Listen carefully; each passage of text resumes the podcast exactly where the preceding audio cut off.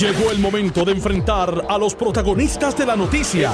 Esto es el podcast de Noti1630. De frente, con el licenciado Eddie López. Muy buenas tardes, tengan todos Radio Escuchas de Noti1630.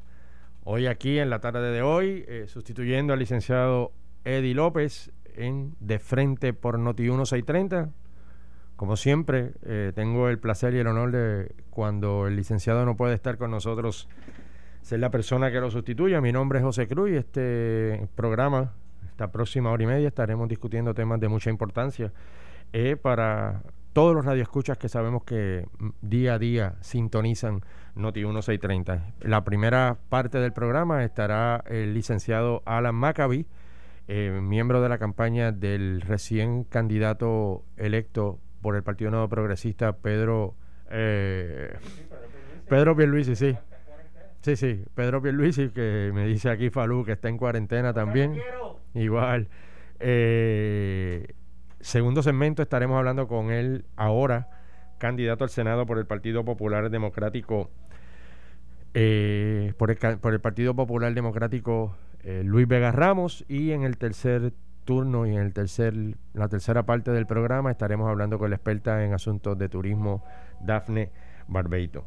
Así que en ese sentido, eh, hoy a las 4 y 30 de la tarde eh, estamos todos pendientes a la, eh, el mensaje que tiene la gobernadora de Puerto Rico, Wanda Vázquez Garcet, en torno a las nuevas restricciones que estará tomando el gobierno de Puerto Rico por el asunto del aumento desmedido de contagios, muertes debido a el COVID, que definitivamente eh, eh, son datos que la pasada semana y media, dos, son eh, bien, bien, bien, bien peligrosos, son unos datos alarmantes día a día. O sea, llevamos ya unos cuantos días consecutivamente teniendo sobre 5, 6, 7 muertos eh, debido al contagio de COVID, eh, aumento en hospitalizaciones y una cantidad de contagios nuevos por día que también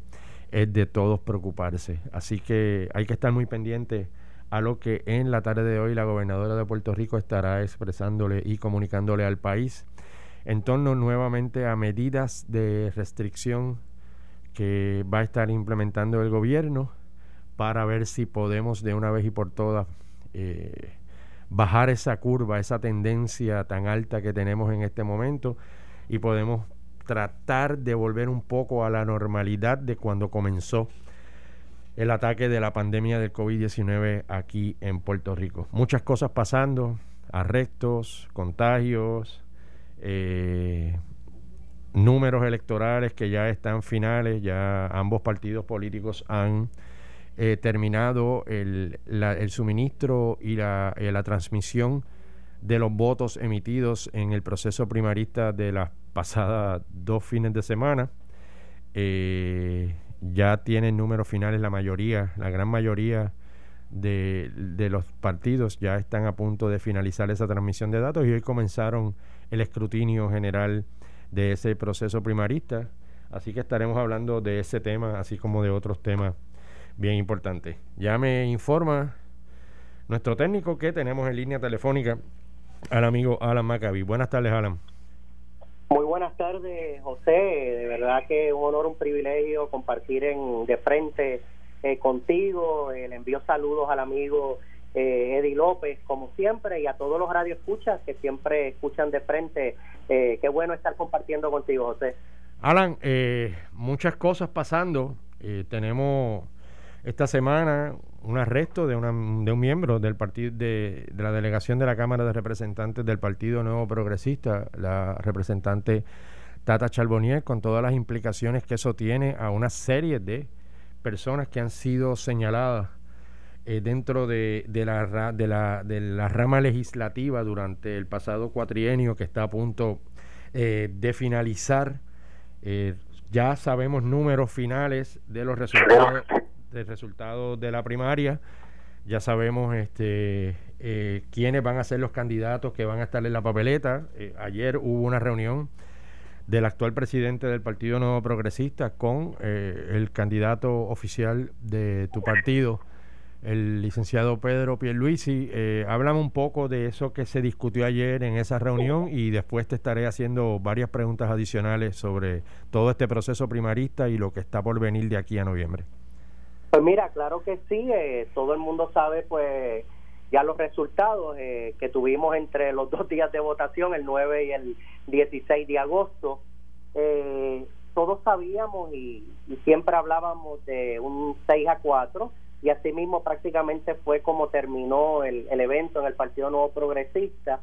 Eh, como tú bien dices, José, ayer el, el que se convertirá ya en el presidente del Partido Nuevo Progresista, eh, que está haciendo pues ya la, la, transición y será pues el líder de la estadidad y el candidato ya ya es el candidato oficial del Partido Nuevo Progresista Pedro Pierluisi. Estuvo en el partido todo el día en reuniones donde toda la mañana fue dedicada al, al grupo tanto de incumbentes como nuevos candidatos oficiales del Partido Nuevo Progresista a la Cámara de Representantes.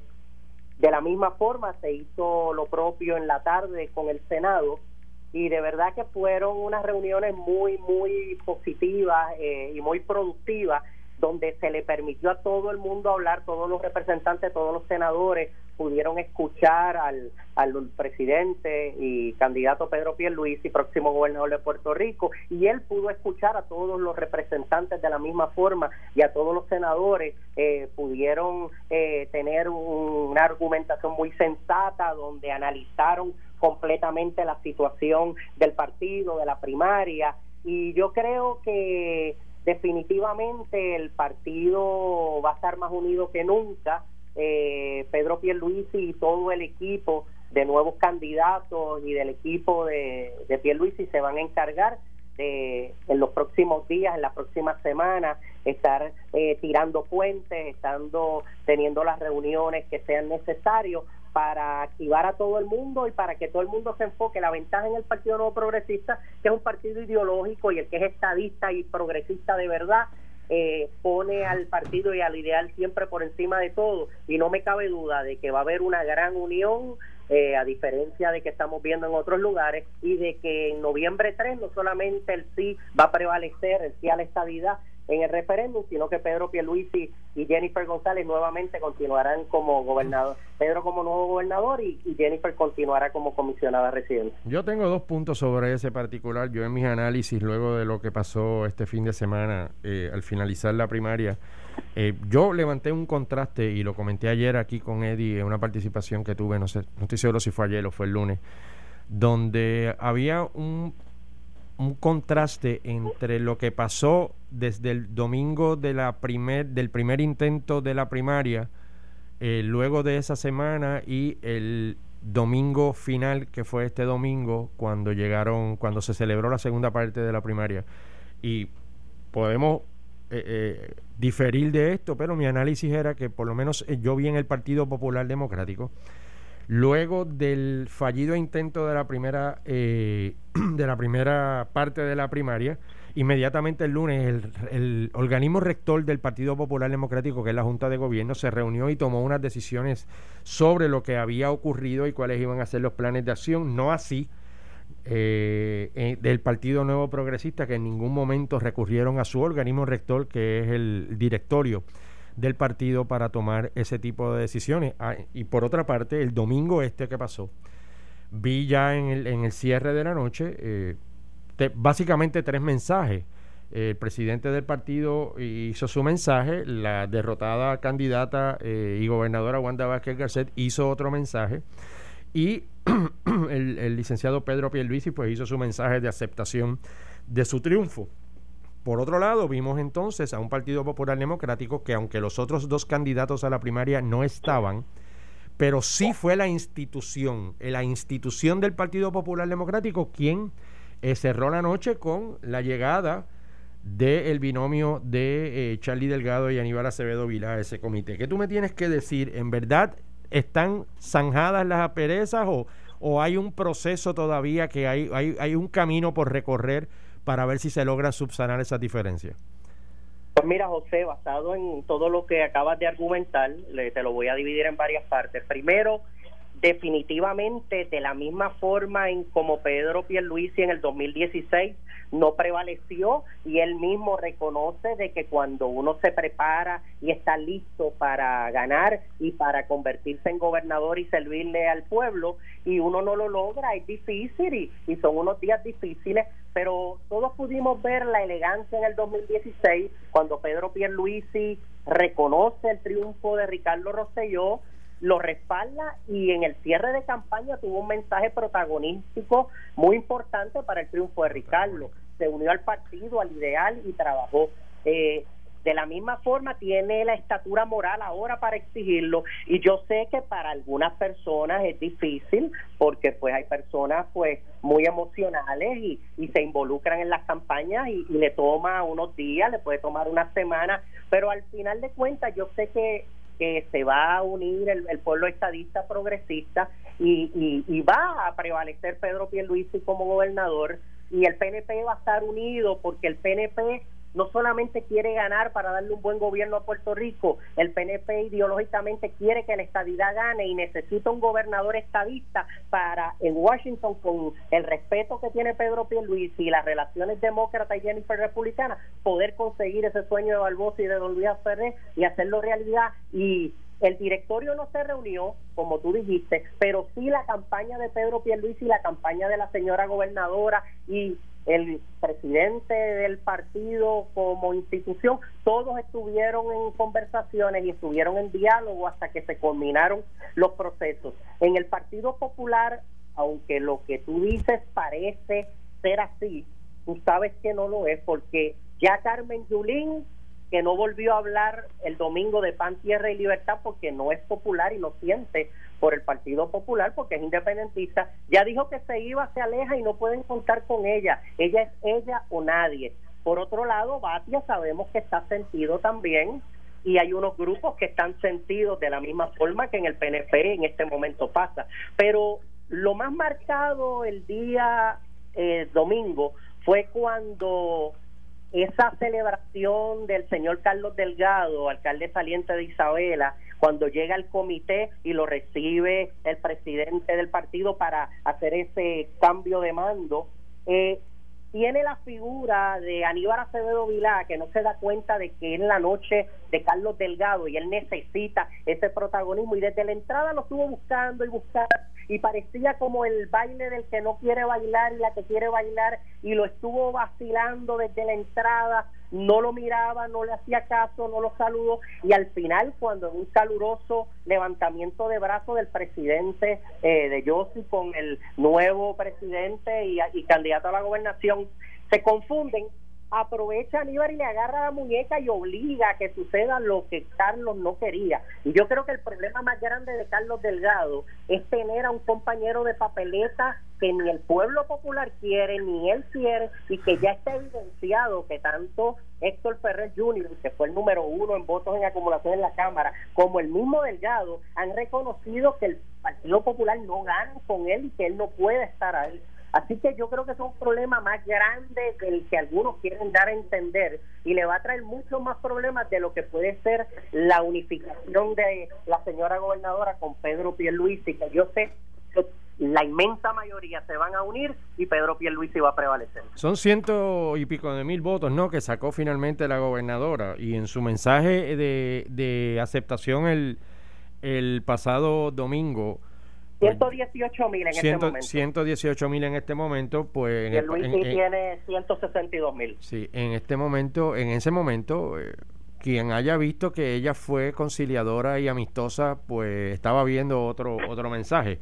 O sea, ella fue muy clara y le dejó le dejó muy claro al al al, al, al candidato de ustedes del Partido eh, Nuevo Progresista, Pedro Pierluisi, de que te tienes que ganar la confianza de esos ciento y pico de mil electores que eh, votaron por mí, como ella muy bien dijo en, en su mensaje.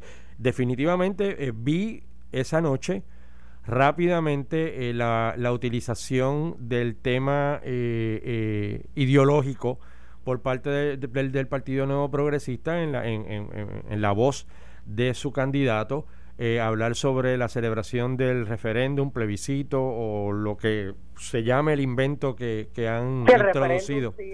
Sí, el referéndum de sí a la estadía. Este, para poder tratar de mitigar un poco las serias diferencias que existen en, en, en, los bandos del Partido Nuevo Progresista. Definitivamente el Partido Nuevo Progresista va a ir sobre ese tema. Ya vi hasta un cruzacalle, me enviaron ahorita una foto, un banner de estos gigantescos cercano al puente, al, al, al túnel de Minillas colocado, eh, parece que en la noche de anoche o en la mañana de hoy, precisamente abundando sobre ese tema. Eh, ¿Piensan ustedes en verdad que contarían con una mayoría de votos en un referéndum de de estadidad sí o no, sabiendo que en los Estados Unidos, específicamente en la capital federal, por más, yo creo que por más de siete ocasiones en esta administración y en las pasadas administraciones presidenciales, se le ha dicho al Partido Nuevo Progresista que no hay interés de discutir el tema del estatus. ¿Ok? O sea, no, no hay interés alguno en discutir el tema del estatus.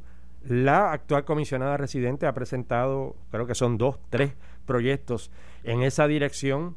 No han tenido ninguna, ninguna eh, eh, relevancia dentro de la discusión de las prioridades que tiene el gobierno de los Estados Unidos en este momento, no solamente con los asuntos internos de los Estados Unidos, sino con Puerto Rico también. Eh, en verdad, ¿ustedes piensan que nuevamente traer una papeleta adicional el día de las elecciones eh, tendrá algún efecto en los Estados Unidos? Te agradezco mucho esa pregunta, José. Primeramente, para el que es estadista de verdad, el estar haciendo plebiscitos o referéndum eh, no nos vamos a cansar hasta conseguir la estadía para Puerto Rico. Y te digo algo, lo que pasa en Estados Unidos nos tiene sin cuidado. Después de las 13 colonias, ninguno de los 37 estados le preguntaron si quería ser estado. Todos tuvieron múltiples plebiscitos y referéndum ah. para lograr la estadidad. De la misma forma, los esclavos nunca le preguntaron si querían dejar de ser esclavos, ni a las mujeres le preguntaron si querían poder votar. Fueron luchas fuertes hasta que se lograron. Y así va a ser la lucha de la estadidad en Puerto Rico igual que él está en la capital federal Washington DC yo creo que el mejor ejemplo a lo que tú dices es la legisladora senadora de Arizona que está temerosa y dice que Donald Trump tiene que ganar y que el Senado tiene que seguir republicano porque ya hay un atentado de que pudiera Puerto Rico y DC convertirse en Estado y que entraran cuatro senadores demócratas. Yo creo que ese planteamiento es el vivo ejemplo de cómo vive la estadidad en los estados ahora mismo, cómo se está reconociendo la desigualdad de los ciudadanos puertorriqueños en Puerto Rico y cuán cerca estamos. Y el pueblo de Puerto Rico lo sabe y en ese referéndum de estadidad 100 noviembre 3 le van a dar hasta más importancia que las elecciones. Pero yo le digo a los amigos si es importante que nuevamente, igual que en el 2012, entre los que votaron por la fórmula, la estadidad tuvo un 61%, y en el 2017, de los 550 mil que votaron, el 97% escogió la estabilidad. Ahora más que nunca hay que abrumadoramente decirle sí a la estadidad, pero hay que también elegir un gobernador como Pedro Pierluisi, estadista de cuna, para que junto a Jennifer se encarguen en la capital federal de que ese sueño de Barbosa y de Don Luis y que esa voluntad del pueblo en la elección, cuando en el referéndum voten por la estadidad, se pueda ejecutar y se invierta el dinero necesario, porque el estatus es el problema más grande que tiene Puerto Rico y al resolver el estatus vamos a poder resolver muchos otros problemas que hoy nos afectan, José. Alan, te voy a hacer una pregunta así from scratch. ¿Tú te crees que al pueblo de Puerto Rico le importa un comino el asunto de la estadidad, sí o no, y de resolver el problema del estatus. Ustedes tienen números midiendo lo que necesita este país en este momento, Alan. O sea, en verdad, tienen números. Han encuestado, porque las encuestas, todas las encuestas que yo he visto de tu partido y de mi partido, el tema del estatus político está ocupando una posición número 16 y 17 sólida. Tú en verdad piensas, a menos que, que esta, esta, este, este embeleco que han hecho para noviembre, sea lo que tú me acabas de decir en este hermoso mensaje de tribuna de, un meeting de mucha gente participando, de que la estadidad nos une, la estadidad nos une. ¿Tú en verdad piensas que al país le importa en este momento eso cuando hay tantas necesidades en tantos renglones tan básicos de servicio que el país lo que necesita es una persona que pueda afrontarlo. Y el tema del estatus, resolverlo en su momento cuando hay un verdadero compromiso, no solamente del Congreso de los Estados Unidos, no solamente del gobierno federal, Alan, sino que también tengan la voluntad en este país de sentarse en una mesa y ser justos en un proceso de consulta plebiscitaria. O sea, pero justos es justos, no es imponiendo fórmulas, no es imponiendo un referéndum para hablar sobre una sola fórmula eh, de, solución del estatus en Puerto Rico. Pero honestamente, ¿tú crees que el país en este momento está pensando en eso? ¿O, esto es algo para los estadistas nada más, para los nuevos progresistas, que es lo que lo, lleva a ustedes a salir a votar? O sea, la inmensa mayoría de los puertorriqueños anhelan y añoran su ciudadanía americana, la unión permanente, y dentro del pueblo popular hay muchos que van a votar por la estadidad. El Partido Popular no le interesa el tema porque no los une, porque es un partido de centro que tienen izquierda y derecha y es un problema hablar del tema. En el Partido Nuevo Progresista no, porque es un partido ideológico y ya el pueblo está maduro, está listo y ese referéndum de estadidad sí o no es lo más justo que pueda haber. Era lo que siempre los populares nos pedían. ¿Por qué no se atreven a irse a estadidad sí o no? Y ahora lo van a tener y el pueblo está maduro, está listo. Todo el que no quiera la estadidad vota que no. Todo el que quiera la estadidad vota que sí. Yo te aseguro que va a prevalecer y que Pedro Pierluisi va a ser un gran gobernador trabajando los problemas de Puerto Rico y va a conseguir la estadidad para Puerto Rico. Alan, el pueblo de Puerto Rico no es el pueblo estadista únicamente. Pero es la mayoría. El pueblo de Puerto Rico no es el pueblo estadista. Esto es una consulta acomodaticia fuera de todo respaldo que pueda tener de ningún lugar. Me acaban de informar, me acaban de escribir ahora que yo fui bastante conservador entre encuestas que se han hecho sobre el asunto del estatus, está ocupando una posición número 35 en la, en la mente del puertorriqueño, en la mente del de a pie. El asunto de tratar de venir con un referéndum en, un, en, en, en una elección como esta está número 35, Alan. Esa es la realidad de lo que vive el pueblo de Puerto Rico. Van a este, recibir una sorpresa el 3 de noviembre. Bueno, van a ir ustedes a votar por eso, porque eso los une. Eso yo lo puedo entender y está magnífico. Yo creo que el tema del estatus, y lo vengo diciendo hace años, ya dejó de ser el tema primordial para el puertorriqueño que tiene muchas necesidades, que está pasando de muchas necesidades, que no, o sea, que, porque sé lo que me vas a contestar, te conozco hace muchos años todos los temas como salud, seguridad. Claro, tienen que ver con el estatus, claro. Tienen claro. que ver con el estatus. Por amor a Dios. la igualdad y tuviéramos esa paridad completa, claro. pudiéramos hasta bajar las contribuciones en Puerto sí, sí, sí, con el dinero que vamos a recibir. yo escuché la última vez que yo escuché hablando de los taxes y de lo que, lo que le costaría la estadía al pueblo de Puerto Rico, lo escuché de la boca del, del difunto gran líder del Partido Nuevo Progresista, Luis A. Ferrer, en el 1993 en el plebiscito. ¿Y tú sabes quién le contestó en aquel momento a don Luis Ferré? Doña Felisa Rincón de Gautier, búscate ese anuncio y después hablamos tú y yo. Gracias por estar conmigo, Alan. Y sabes, y para terminar, y sabes que siempre decían que con la estadidad venía un sales tax y hoy pagamos un 12% gracias al gobierno colonial, el más alto de toda la nación. Ya todo eso se ha destapado y el pueblo está preparado para la estadidad. Un abrazo, José, y un abrazo a todos los amigos que nos escuchan. Para ti. Vamos a una pausa. Vamos a un break comercial y regresamos entonces ya con la llamada telefónica del representante, actual representante y próximo senador Luis Vega Estás escuchando el podcast de Noti1 de frente con el licenciado Eddie López. Noti1. De regreso a Noti1 de frente. Aquí eh, José Cruz en sustitución del licenciado Eddie López, quien en la tarde de hoy no está con nosotros por compromisos profesionales. Eh, como habíamos dicho en, la apertura del programa, ya eh, dialogamos en la primera parte de este programa con el, licenciado Alan Maccabi, eh, una de las personas que está de lleno en la campaña eh, de el recién electo candidato del Partido Nuevo Progresista Pedro Pierluisi. Habíamos anunciado que íbamos a tener ahora en este segundo segmento al actual representante de la Cámara y ahora ya candidato oficial al Senado de Puerto Rico, el amigo Luis Vega Ramos. Buenas tardes, Luis. buenas tardes, José. Buenas tardes a los amigos y amigas del programa de Eddie en Noti1. Un placer estar nuevamente con ustedes. Luis, eh, ya tenemos números finales. Ya tú tienes. Ya tenemos el 100%.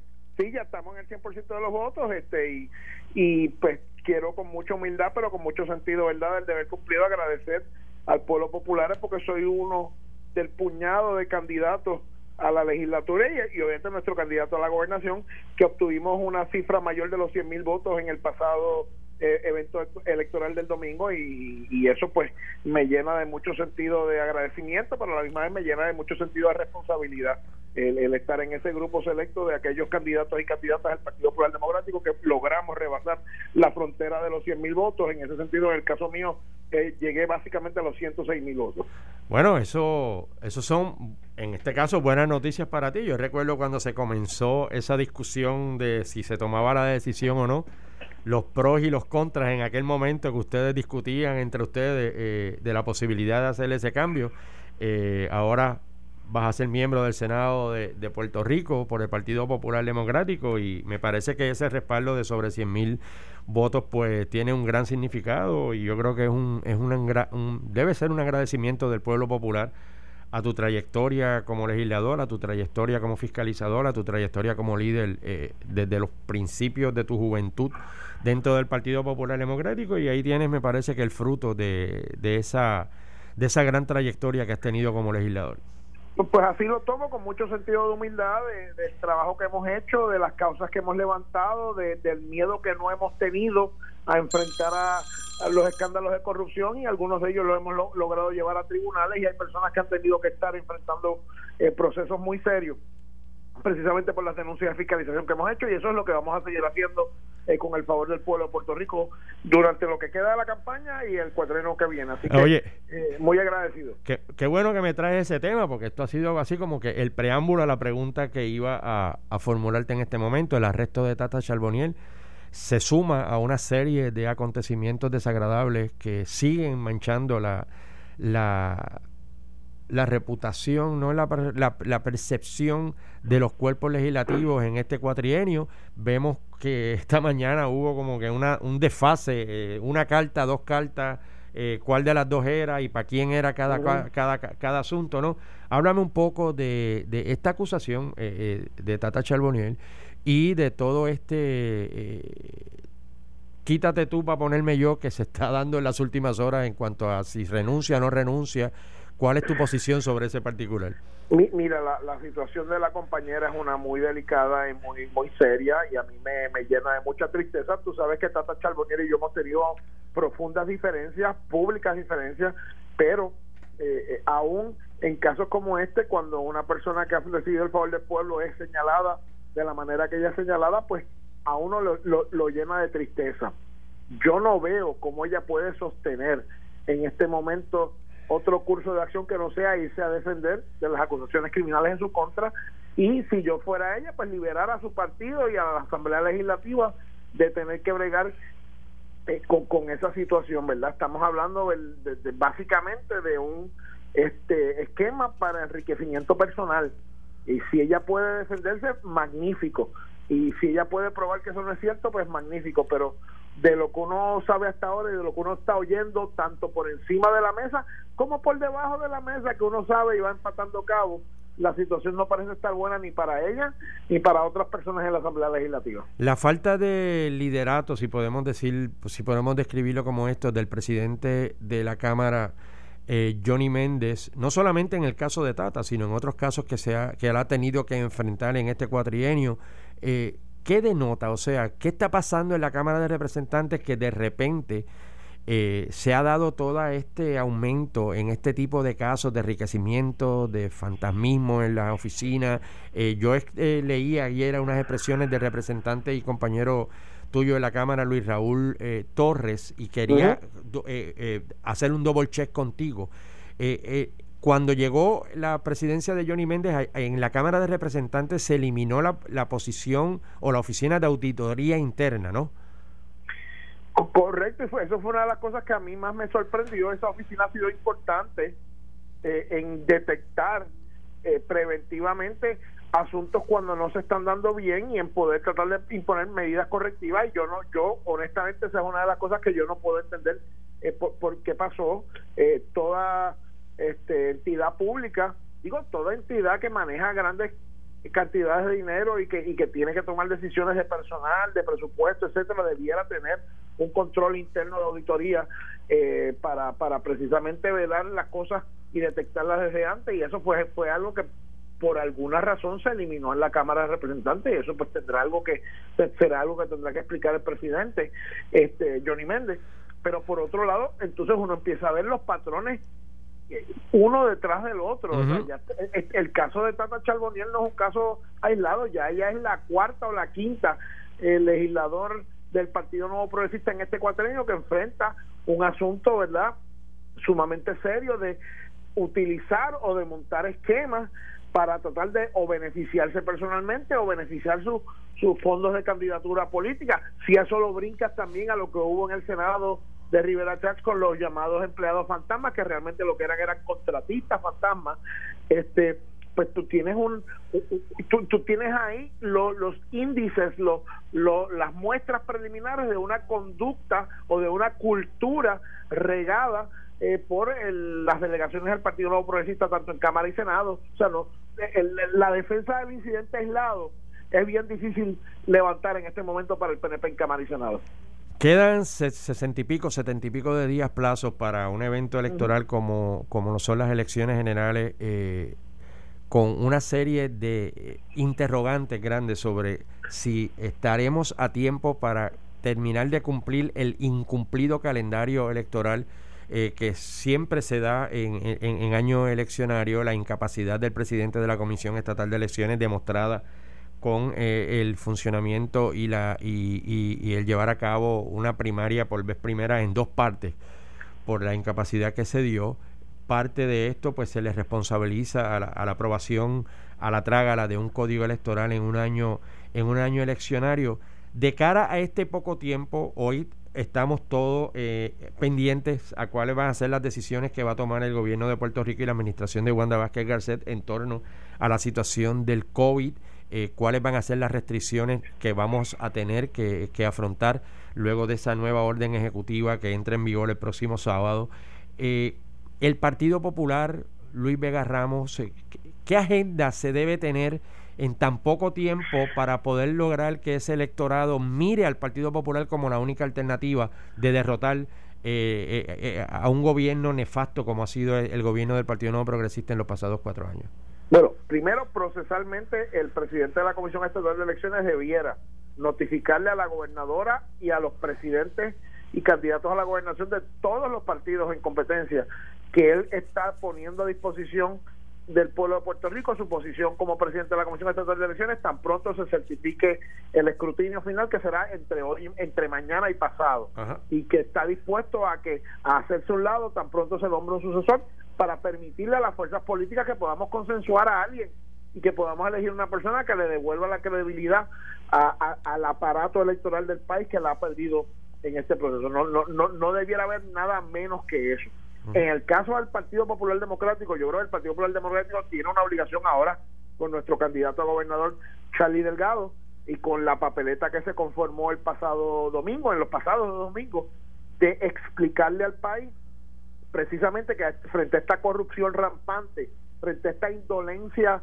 eh, que no tiene límite, frente a esta insensatez, la única opción para derrotar a los que están es el Partido Popular Democrático, es Charlie Delgado y el equipo de hombres y mujeres que salimos electos en la primaria eh, del pasado domingo y que, y que un voto en cualquier otro lugar en la papeleta acaba siendo una autorización, autorización tácita, una autorización este eh, por, por, por, silencio para que continúe en el poder el Partido Nuevo Progresista de Tomás Rivera Chávez que está ahí, de Jennifer González que está ahí, de Johnny Méndez que está ahí, y, y sí de Pedro Pierluisi que él dirá que lo que estuvo fueron cinco días en la fortaleza pero no podemos olvidar que durante todo este proceso, antes de que él llegara cinco días a la fortaleza, él fue el abogado de la Junta de Control Fiscal y él avaló, ayudó y facturó para que la Junta de Control Fiscal le hiciera todas las cosas que se le han hecho al pueblo de Puerto Rico en este cuatrienio.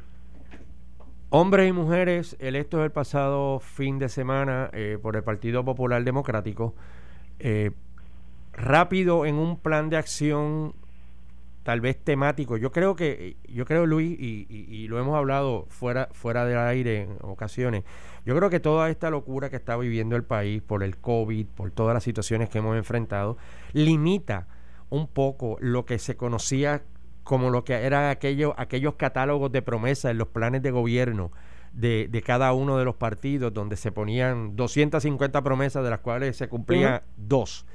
¿Cuál tú entiendes que debe ser eh, eh, esa temática, ese, ese, ese movimiento y ese compromiso que debe, en este caso, tú que estás en la Asamblea Legislativa, eh, debe tener la Asamblea Legislativa? Y mira lo que la pregunta que te voy a hacer es un poco más amplia del Partido Popular Democrático. En general, cuál debe ser una agenda legislativa para que el país entienda que se tiene que hacer un proyecto de país. ¿Qué cosas Luis Vega Ramos propondría en un diálogo como ese? primero, la defensa del dinero del pueblo para los servicios esenciales del pueblo. Y eso requiere una relación valiente, obviamente inteligente, con la Junta de Control Fiscal, porque no podemos seguir privándole al país de las cosas que necesita para sobrevivir y lo estamos viendo en la lucha con el COVID, lo hemos visto en la lucha de los dineros de los municipios, lo hemos visto en la lucha del dinero de la Universidad de Puerto Rico y recientemente lo hemos visto en todo el aguaje que el PNP trató de hacer con el tema de las pensiones.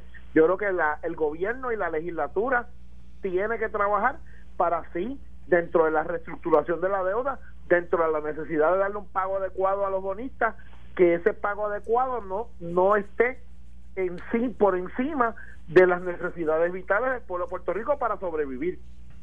Segundo, yo creo que aquí hay que ser causa común, particularmente si los demócratas ganan, como tienen muy buena posibilidad de ganar allá y sacar a Donald Trump y, y tumbar a la mayoría en el Senado republicano eh, exacto, la republicana en el Senado, perdón, y, poner una mayoría demócrata, para empujar precisamente la posibilidad de un mecanismo de desarrollo económico que reincentive a las farmacéuticas y a la industria eh, médica a que regrese a Puerto Rico como un lugar privilegiado para invertir y para desarrollar su tecnología y para hacer su ganancia con el beneficio económico que eso va a tener. Eso tiene una causa fundamental y tú no ves a nadie en el PNP dando la batalla por eso. O sea, cuando tú ves un tipo hasta, hasta Dan Quayle, que es el republicano más torpe después de Donald Trump, diciendo que esto hay que pensarlo para bien de los Estados Unidos y hay que este, retrotraer a Puerto Rico la industria farmacéutica.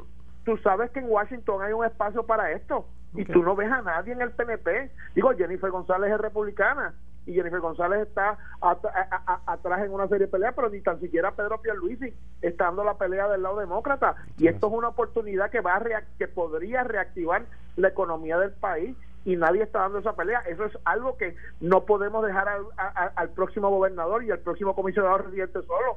El Senado y la Cámara tenemos que ser también este eh, puentes importantes en ese proceso de lograr que se reactive la economía con este incentivo. O sea, esas son las causas fundamentales porque hasta que tú no reactives la economía, no vas a poder bregar con la deuda, no vas a poder bregar con los servicios esenciales porque no va a haber recaudo. O sea, que, que habiendo esta oportunidad es algo que no podemos dejar al lado. Y claro, lo tercero es que tenemos que recuperar una cultura de honestidad, tenemos que eh, recuperar una cultura donde no se esté buscando el tumbe como lo hemos visto en este gobierno de una manera de las más burdas que yo he visto en toda mi vida. Eso es así, eso es así. Luis, te agradezco este, este ratito que sé que está eh, eh, en agenda todavía de movimiento luego de lo que pasó este fin de semana. Te agradezco este ratito y yo sé que vamos a estar dialogando nuevamente durante el transcurso de los sesenta y pico, setenta y pico que, digan, que quedan de aquí a, las elecciones generales del 3 de noviembre. Así que te agradezco mucho, éxito y qué bueno que estás ahí entre los preferidos dentro de esa papeleta del Senado de Puerto Rico.